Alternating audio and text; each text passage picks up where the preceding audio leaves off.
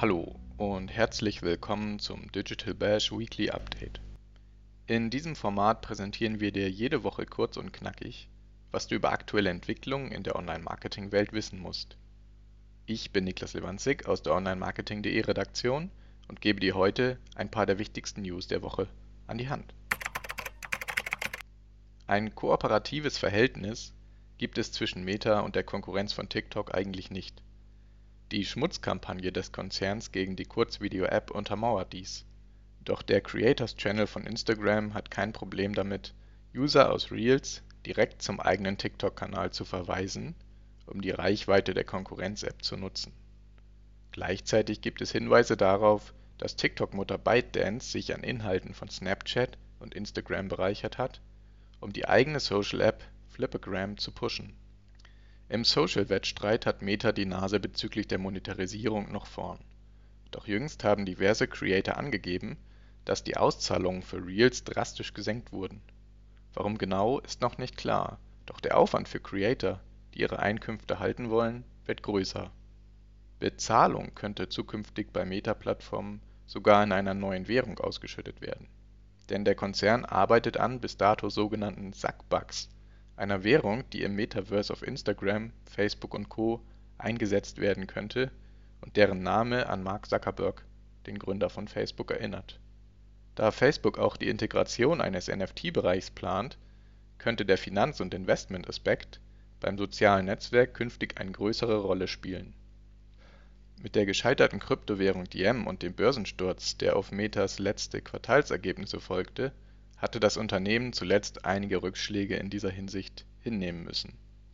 Finanzsorgen muss sich auch Google hin und wieder machen.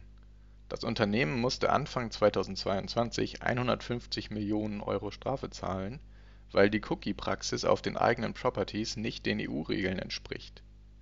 Die französische Datenschutzbehörde, der hamburgische Datenschutzbeauftragte und die Verbraucherzentrale Nordrhein-Westfalen gehen dagegen vor.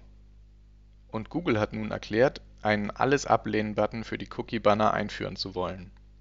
Wo zuerst und als Reaktion auf welches Ereignis, das erfährst du in unserem Beitrag auf onlinemarketing.de, den du wie die anderen erwähnten auch in den Shownotes findest. Erfahre jetzt in unserem Schwerpunkt, wie der Edit-Button, Elon Musk und Twitter jetzt zusammenhängen und warum das lang ersehnte Korrektur-Feature vielleicht gar nicht für alle User ausgerollt wird. Nein, wir haben die Idee nicht aus einer Umfrage. Das kommentierte das Communications-Team von Twitter, als es diese Woche offiziell verkündete, dass die heiß ersehnte Edit-Button-Funktion auf der Plattform getestet wird.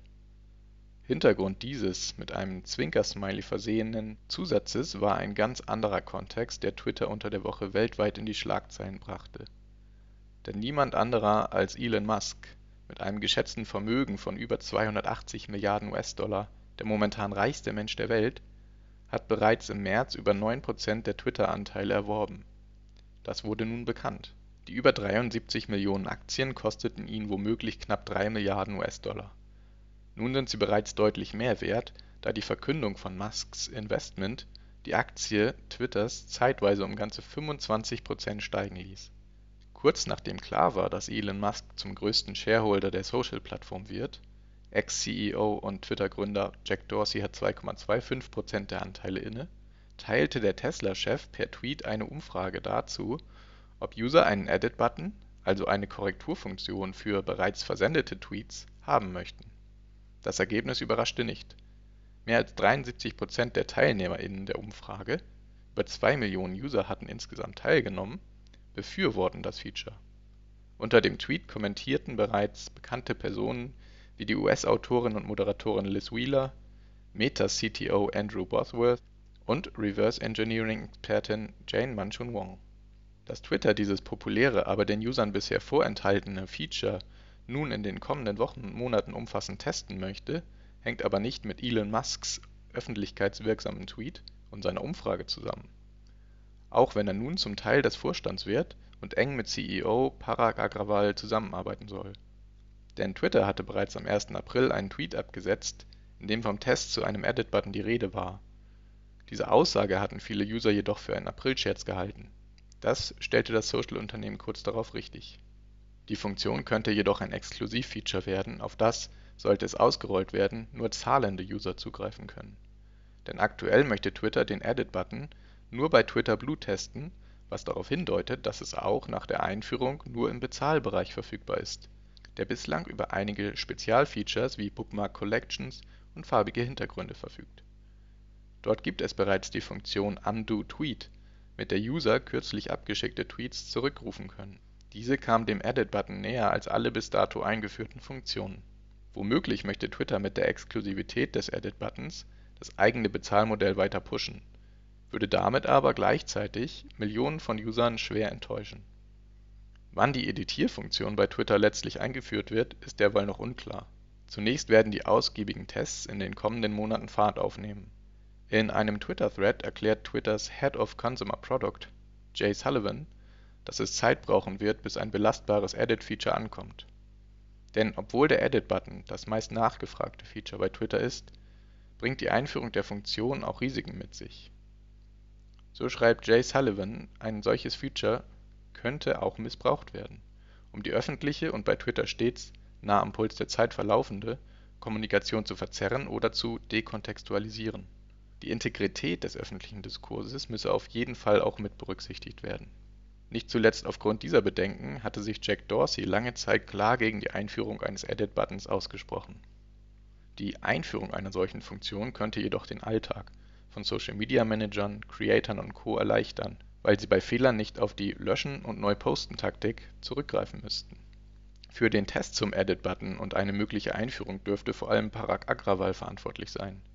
Dieser hatte im November 2021 die Rolle der CEO bei Twitter von Dorsey übernommen Zuvor war er CTO des Unternehmens gewesen. Zu seinem Antritt erklärte er, KundInnen und AktionärInnen großen Mehrwert bieten und die Zukunft des öffentlichen Diskurses neu gestalten zu wollen. Ein Ziel des Unternehmens ist es, bis Ende 2023 315 Millionen der nur bei Twitter sogenannten monetarisierbaren täglich aktiven User verzeichnen zu können. Doch im vierten Quartal 2021 stieg die Zahl dieser User nur langsam auf 217 Millionen an. Das war weniger als von AnalystInnen erwartet. Die Wachstumsrate lässt das Ziel aktuell in weite Ferne rücken. Finanziell aber ging es mit Twitter zuletzt dennoch bergauf. Mit über 5 Milliarden US-Dollar Umsatz im Jahr 2021 war im Jahresvergleich ein Plus von 37 Prozent verzeichnet worden. Und mit Elon Musk im Vorstand dürfte Twitter neben dem Plus für die Aktie weiter Aufwind erhalten denn obwohl er nicht für die Edit-Button-Entwicklung mitverantwortlich zeichnet, könnte Musk demnächst zusammen mit dem Twitter-Team spannende und lukrative neue Projekte auf die Beine stellen. Zudem hat er eine immense Wirkung auf die Öffentlichkeit. Über 80 Millionen Accounts folgen ihm auf Twitter. Wenn Elon Musk etwas Kontroverses twittert, kommt das in die Schlagzeilen. Mit seinen Tweets konnte er sogar schon den Kurs von Bitcoin beeinflussen und dem Messenger Signal ein Download-Plus verschaffen. Elon Musk Twitter und der Edit-Button. Die Marketing-Szene und die Digital-User insgesamt dürfen gespannt sein, was sie von diesen drei in naher Zukunft erwarten können. Updates dazu findest du bei onlinemarketing.de und natürlich auf Twitter.